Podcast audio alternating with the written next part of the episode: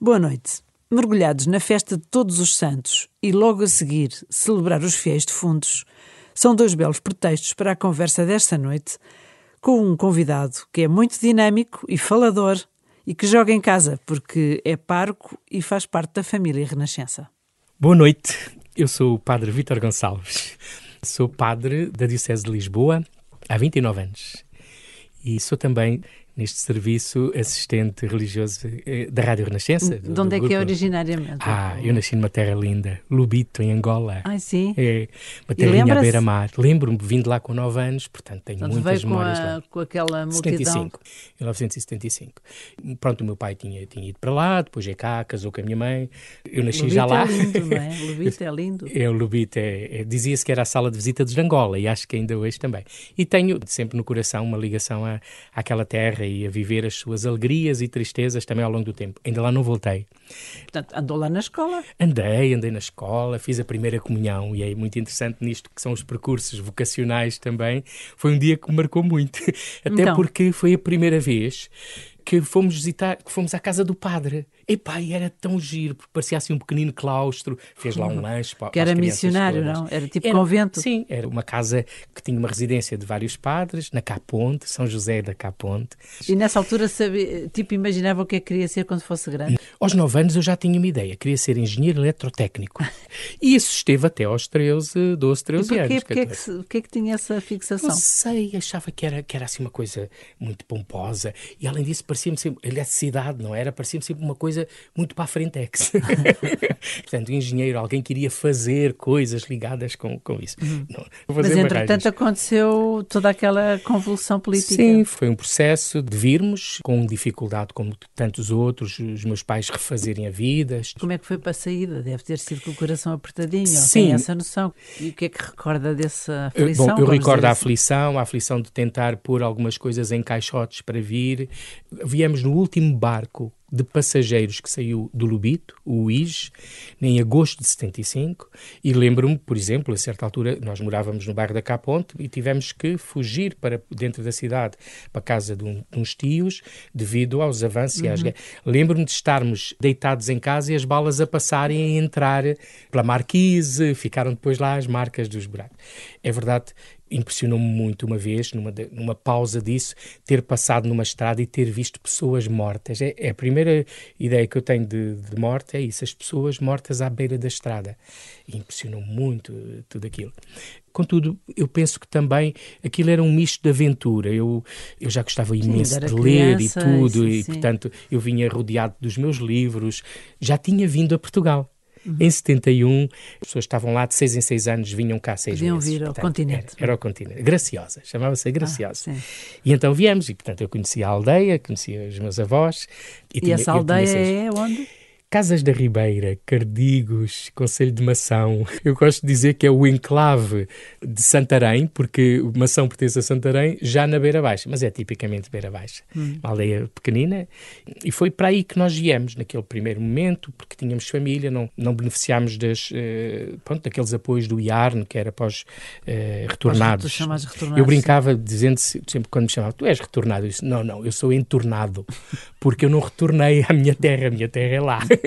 Depois foi-se tudo eh, tentando encontrar caminhos, como nós acabámos por ir para Queluz, para o Monte Abrão, onde, onde ainda hoje a minha mãe vive e o meu irmão também.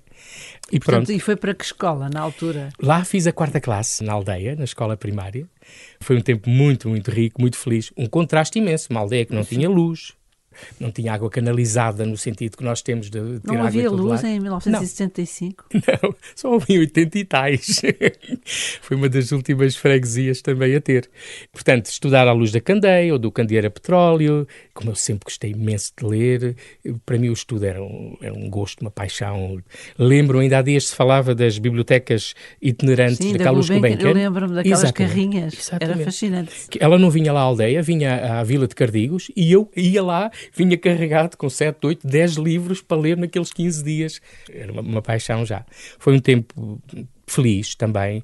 Claro, mais tarde é que me apercebi de que não foi tão feliz para os meus pais e não foi tão feliz Sim. para os mais velhos, né? o sentido de refazer a vida, o que é que se faz, como é que se vai, para onde é que se vai. Meu pai era comerciante lá, a minha mãe cuidava de nós.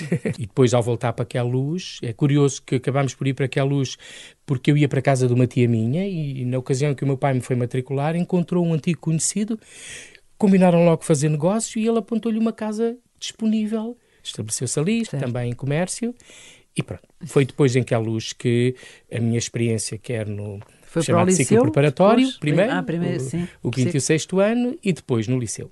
Hum. Só que na, na, passagem, portanto, eu fui para a catequese, não ligava muito à catequese. Sim. Até em relação à missa, eu não gostava muito de ir, era obrigado a ir.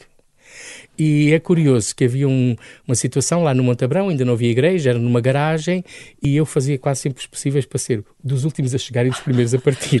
Era uma seca. Era, ui, era, não estava cativado.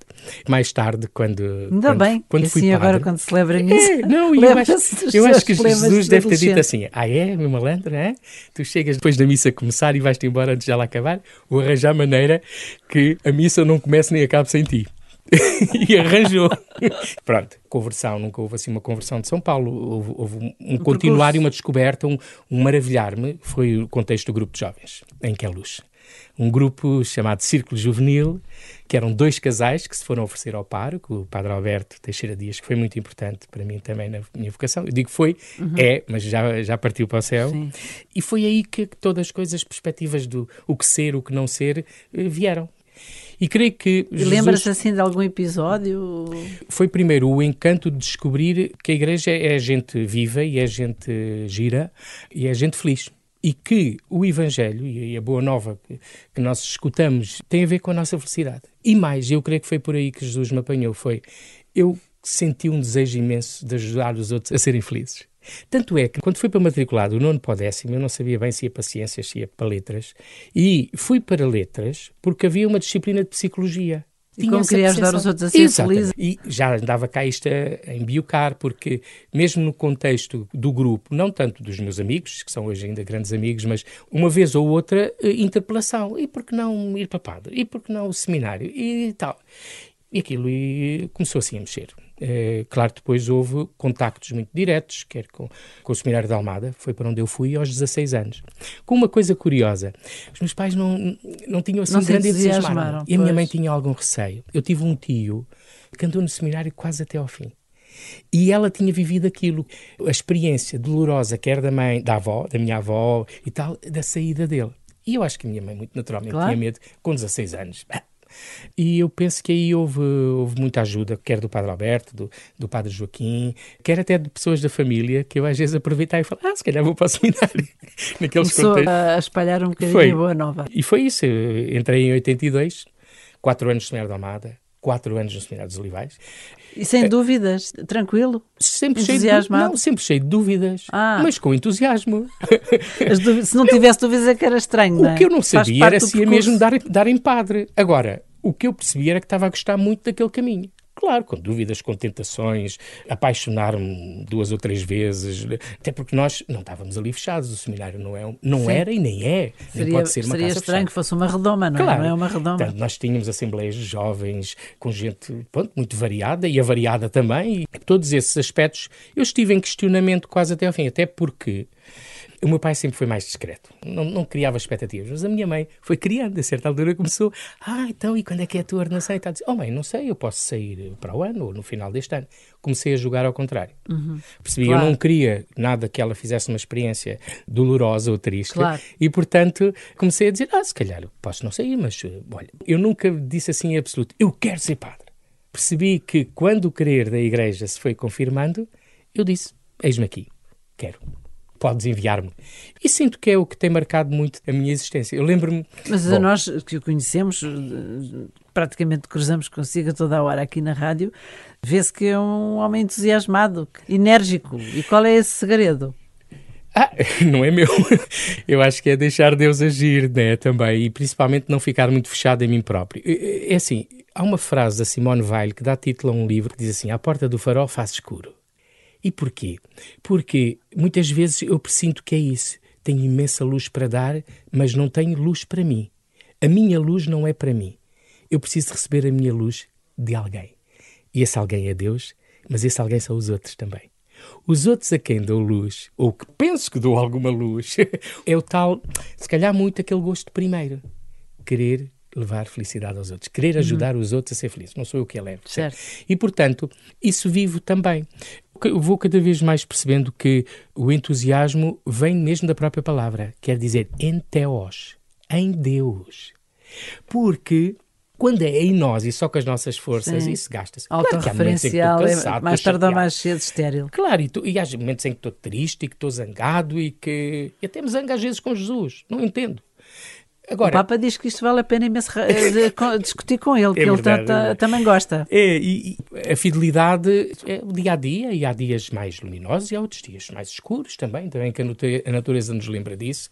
Agora, é preciso é viver numa atitude de abertura. Se a gente se fecha, está tudo mal. Eu, Sim, quando mas... fui ordenado, uhum. logo como diácono, tive um privilégio grande que tenho a nítida noção que não aproveitei como devia aproveitar, porque fui para diretor dos Novos da Verdade, uhum. estava ainda a estudar na Católica, a fazer, a fazer um mestrado, exatamente, e a conviver cotidianamente com o Dom António Ribeiro, com o seu patriarca. E eu sinto que não aproveitei bem porque aquilo era, era um bocado solene demais. Não era Sim, solene. ele tinha uma presença, uma presença austera. Eu era novo demais. Uhum. Guardo riquezas muito grandes. Lembro uma delas, ele dizia-me assim: Ó oh, Vitor, porquê é que tu me pões sempre. As fotografias que pões minhas no Jornal Voz da Verdade são sempre a sorrir. Eu disse: é porque são raras. foi, foi muito importante para mim. E depois fui nomeado para coadjutor da Paróquia da Amadora, com o Casal de São Brás, a responsabilidade do Casal de São Brás, que agora é paróquia, na altura certo. não era. Fui para Vila Franca de Xir, onde tive 12 ah, anos. Portanto, foi, foi, um percurso foi um grande pela treino, periferia. É, aquele treino ali de forcado, daquela gente do Ribatejo. Aquilo é um Ribatejo especial, mas é, foi, foi tempo difícil, de muitas coisas, mas com uma graça muito grande. Vai sempre depois, absorvendo, não é? As depois, é, experiências. É, depois vim para Lisboa, e então em Lisboa é que estive dois anos no, na paróquia do Coração Sagrado de Jesus. Coração. Eu brincava quando os colegas me diziam assim: então onde é que tu estás agora? Eu estou no coração de Jesus. Espera, espera, no coração de Jesus estamos todos, mas eu sou o prior dele. depois estive um ano em Sacavém, que foi também uma experiência muito rica, ficaram amizades muito fortes, e vim para paróquia de Santa Justa e Santa Rufina, que ninguém, assim, sabe, ninguém onde é, sabe onde é, exato. Sabe, que é na igreja de São Domingos. Quando eu cheguei, eu tive logo a percepção que aquela é uma paróquia diferente. Mais do que uma paróquia, ali há uma igreja que é um santuário. Então, e São Domingos é um santuário. Lá. Porquê? Primeiro porque os ritmos paroquiais têm muito a ver com uma geografia. As pessoas vivem num sítio e ligam-se à sua paróquia. Ali não. Há pessoas que vivem ali, algumas delas vão àquela igreja, mas, dada a diversidade da cidade, podem ir aonde uhum. quiserem. Portanto, não há um. Não é bem a paróquia de, quem é de residência. Não, não é, não. E por outro lado, dada a sua centralidade, dada a sua acessibilidade, dar o estar ali à mão. E, por exemplo, uma coisa muito bonita: não tem degraus para entrar. Verdade, é verdade. muito bonito. Quando se diz subir para o céu, ali pode-se ir sem fazer esforço. É Seja, muito convidativa a igreja. Lugar de, de acolhimento de toda a gente. Primeiro, dos que trabalharam ali, dos que ainda trabalham em nove anos já se vê muita diferença também. Mas que ainda trabalhavam quando eu para lá fui. E dos que, tendo ali trabalhado, morando em toda a Grande Lisboa, onde chega o comboio, onde chega o metro e onde chegam os autocarros, há pessoas. Agora estamos numa situação diferente. Esta pandemia uhum. assustou, pronto, e uhum. as pessoas ficaram muito mais ligadas aos seus espaços, mas faziam daquele o seu lugar de peregrinação, às vezes diária, ou sempre que vinham à baixa. Sabiam que tinham missa, às várias horas. O horário antes era 8, 9, 10, 11, meio-dia e 6 da tarde. E eu já tinha tirado duas, porque antes ainda havia mais. E a possibilidade de se confessarem ou de algum atendimento espiritual após as missas, que mantemos. Mas, Vitor, o senhor é um conversador, pois mas é. nós temos o nosso tempo a correr e a razão principal, que é sempre bom falar consigo, é porque a nossa conversa acontece no dia de Todos os Santos, uma festa que a maioria das pessoas, não quero ser injusta, mas cola logo aos mortos, porque são duas festas, uma atrás da outra, Todos os Santos e depois Fiéis Fundos. Vamos lá esclarecer bem uma coisa e outra? Quando me convidaste, eu achei muita graça porque assim, eu sou o prior de uma das igrejas que a 1 de novembro de 1755 caiu, quase toda, menos a Capela Mor, e foi reconstruída. E em 1959 sofreu um incêndio. Exato. E há muitas pessoas que ainda entram naquela igreja e dizem, ah, isto foi do terremoto. é natural. É muito impactante é. entrar na igreja São Domingos. É, é uma igreja que Não é só para portugueses, é para os estrangeiros é, também. Que eu gosto sempre de focar, que é assim, é a igreja que nos fala que depois da paixão e da morte há ressurreição. E é uma igreja que não fez operações plásticas. Exato, é verdade. e, e por isso toca muito na dimensão do sofrimento. Olha, nós chegamos à festa de todos os santos por causa do sofrimento.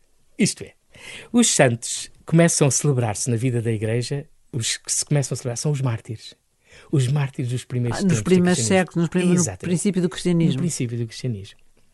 Embora a palavra santo é uma palavra que vem anterior eh, do próprio Antigo Testamento e está presente em todas as religiões.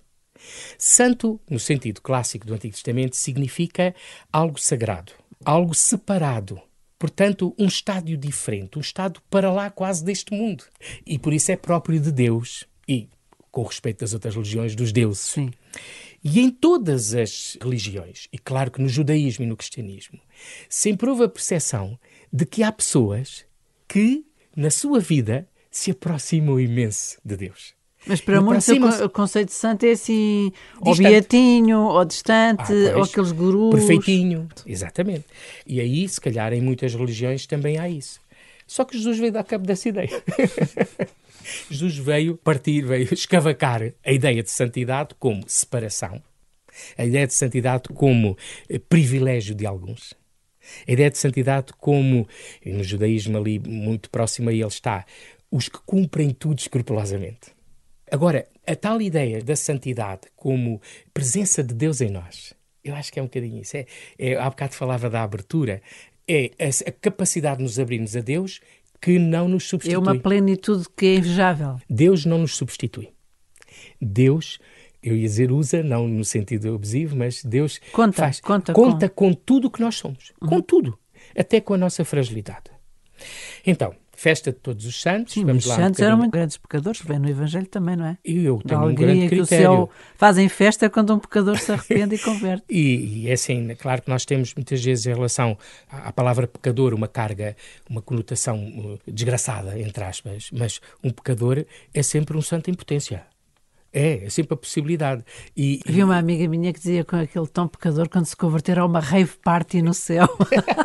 não bonita. E, e, então, portanto, a tal ideia do beatinho, a ideia do, daquele que está separado, daquele que não se, que não se mistura com o mundo. Ainda temos um bocadinho dessa, hum. dessa coisa. E principalmente eu acho que aí sofre-se um bocado aquilo que é a maravilha da, da, da, vida monástica e da vida clausura, ainda por esse. Vamos à, à, às divisões clássicas da própria filosofia. É um bocado o corpo e a alma. A alma é uhum. perfeita, o corpo é imperfeito. E, portanto, Jesus veio desfazer esse Jesus, Jesus, Mas nós conhecemos santos com nome e apelido e agora esta festa de hoje, do dia 1, não é assim. Pois São não. anónimos. Aos nossos olhos, mas não aos de Deus, é assim, não é? Porque os, se tivéssemos todo o trabalho para fazer os processos de santidade de toda a gente, não havia gente que chegasse. Ora bem, nós conhecemos santos, então esses primeiros a ser foram os mártires. E, portanto, começa esse culto dos mártires e é por volta de 610 que o Papa Bonifácio IV dedicou o Panteão de Roma, que era o lugar das Sim. imagens dos deuses romanos, uhum. a Nossa Senhora e a todos os mártires. Chama-se a Igreja de Maria e todos os mártires. E, passados os tempos, o Papa Gregório III dedicou uma capela em Roma a todos os santos, e só para ver quando Sim. é que foi estabelecido como festa universal, em 835, o Papa Gregório IV. Mas há um outro aspecto. Eram os mártires e alguma referência a essas pessoas que tinham claramente dado o testemunho da fé pelo sangue, vai se juntar depois todos os outros que vão sendo reconhecidos, seja pela sua sabedoria, seja pela sua bondade, seja pela sua, pela sua caridade, por todos os aspectos, porque é, a, a riqueza da santidade é essa. A santidade de Deus não se esgota num modelo. E Jesus Cristo, que é o santo, porque ele é o Filho de Deus, né? ele abre-nos campo para a santidade em que Deus conta com os dons e as características de cada um. Está ali o nosso, o nosso Carlos a fazer isto. É assim, os santos uh, técnicos e, e, e, mil e uma coisas. Há um poema lindíssimo da Maria de Luz Belchior, quase sempre o leio no dia de todos os santos, onde ela fala dos santos variados, santos não Os santos ao pé da porta, como, da porta ao lado. É, Sim, os santos ao pé da porta Francisco. e os santos da nossa casa, que às vezes é mais difícil de reconhecer. Uhum. Porque essa particularidade faz com que, então, estende-se cada vez mais e, a certa altura, liga-se isto a milagres, liga-se isto liga-se à, intercessão. É muito bonito, porque na figura dos santos os céus e a terra unem-se como se unem em Jesus. Porque isto de ser intercessor não é meter uma cunha no céu. Faz-me lembrar sempre a nossa Santa Teresa de, de Menino Jesus, né? que dizia assim: Quero passar o meu céu a fazer bem à terra. Hum. E é isso, porque já aqui é esse o dinamismo que marca a santidade. Sim, portanto, a festa deste domingo, dia 1 de novembro, a festa de Todos os Santos, é porque a Igreja não quer perder nenhum, é isso? Portanto, não quer, dar, é. não quer esquecer nenhum. Absolutamente. E, é... e se calhar muitos até vivem uma vida discreta e são grandes santos e Deus lá sabe, não é? Eu diria que é isso. Há santos que são arrojados e dão logo nas vistas, às vezes não como santos, depois é que se vai perceber que são santos, e há outros que são discretos, passaram fazendo o bem, naquela bonita expressão que é dita de Jesus. Portanto, eu quero aqui centrar é de facto em Jesus, é que aquilo que marca a santidade cristã. E porquê é que se cola logo o dia 2 a esta festa? É, é de propósito, não é? É. Há aqui contextos que são anteriores também. Não esqueçamos. Nós não vivemos fora da, do contexto onde o cristianismo aparece. O cristianismo aparece onde existiam já hum. coisas. E, de facto, há datas significativas, particularmente para os celtas. O início do novo ano celta é nesta altura, 1 de novembro. E o que é que acontece? As crenças celtas falam aqui também numa renovação, mas falam em algo muito ligado aos mortos e aos sim. antepassados. Uhum. Festa dos antepassados, culto dos uhum. antepassados, depois já muito mascarado até com a história do Halloween, uhum. que tem a ver com, uh, com a santidade, é a véspera de todos os santos. E esta dimensão da festa do dia 2 de novembro é uma data fixada no século XI pelos monges de Colonia em França. Mas o primeiro registro de um dia para a celebração de todos os mártires, cá está uhum. ligado também com os santos, e depois, já vamos ainda à particularidade do dia de Fontes, não esqueça, aparece no século IV em Antioquia, no domingo a seguir ao Pentecostes, e ainda é hoje assim nas igrejas orientais. Portanto, os santos ligados aos defuntos. Então, mas como é que é? Então, mas não são todos santos. A Igreja sempre defendeu que este mistério da, da, nossa purificação, do nosso abrirmos a Cristo, é, é imperfeito. Bem, gente, eu gosto sempre de dizer assim: o primeiro critério estás no caminho da santidade é não te achar santo. Se achas que és santo, cuidado. porque isso dá um empinamento de nariz Exato. e dá Estraga uma centralidade tudo. do eu. Porque há uma outra coisa que importa distinguir. Santidade não é perfeccionismo. É ser pequenino, não é? É porque deixar que Deus faça. O perfeccionista vive centrado nele e o santo vive centrado em Deus. Ambos procuram dar o máximo. Só que o santo, quando não deu o máximo, diz: Olha, senhor, é para a próxima. E o perfeccionista fica fulo e chateado com ele e com os outros. É por isso que viver com um perfeccionista é uma chatice também. Mas ele pode converter-se. E eu acho certo. que é essa, essa tem que ser a tarefa. Ora, nesta dimensão que é também de purificação, onde a gente percebe que o amor que damos uns aos outros nos faz bem, aquilo que para todos e por isso todos os defuntos. Uh, fiéis defuntos, desculpa, dia é de fiéis santos defuntos. e fiéis, fiéis defuntos. Uh, tem muito a ver com todos aqueles irmãos que eu gosto muito de dizer assim: céu, purgatório e inferno. Temos isso assim no catecismo. O inferno, eu não sei se está lá alguém. Eu às vezes sou um mauzinho e digo assim: olhem, há muito inferno já que a gente vai fazendo aqui. Agora, purgatório, eu gosto da imagem. Portanto, qual é o horror do inferno? É estar afastado de Deus. Mas a gente não deve amar Deus pelo horror do inferno. É, afast, é, afastar de Deus claro, para sempre, não é? Sim. Não ter nunca. O problema é esse hipótese. para sempre. esse para sempre, só Deus é que saberá. Não sou eu que o posso dizer. O que eu posso, e é aí que também me importa, é sentir-me cativado e atraído e propor essa atração do amor de Deus por Ele mesmo. Não é por medo de ir parar ao inferno. Uhum. Mas o purgatório, acho uma imagem belíssima e bonita. Porquê? Uma imagem, não é só uma imagem, uma, uma realidade. Porque todos nós, mesmo que andamos assim nesta vida, sentimos que de vez em quando, para receber alguém, para ir ao encontro de alguém, precisamos de um bom banho e vestir um fato bonito. E eu vejo muito essa dimensão do purgatório. E o purgatório é. Uma grande purificação. nem digo em tempo ou em espaço, mas uma realidade que podemos experimentar. O purgatório, sabe o que faz lembrar? Faz lembrar a palavra do, do bom ladrão na cruz. Aquele momento em que ele diz: Senhor, lembra-te-me do teu reino. e esse, essa passagem de sofrimento em que ele está ali a, a sofrer com aquele, e em que ele se compadece de Cristo, lhe estende a mão e abre-se a ele, não é? Portanto, Este é o sentido do Dia dos Fiéis Defuntos. Portanto, é, é muito mais do que ir pôr flores numa campa. Claro, mas as flores são expressão de quê? De amor e de saudade. E o amor que se transforma em oração, em lembrar-me carinhosamente, em desejar que aquele meu irmão, meu pai, minha mãe, meu marido, minha mulher esteja em Deus, esteja na plenitude. Isso é fundamental. O nosso tempo chegou ao fim. Que palavra é que o Padre Vítor dá a quem, impedido por causa destas contingências de Covid, não pode ir aos cemitérios? Que palavra é que dá? Eu gosto é muito há alguma, maneira, alguma alternativa para substituir, entre aspas, esta presença? A, a, presença é sempre do coração. Eu posso ir ao cemitério e não estar, não estar lá, mas o cemitério é uma palavra que quer dizer sementeira. Semeia-se ali corruptível aquilo que renasce incorruptível.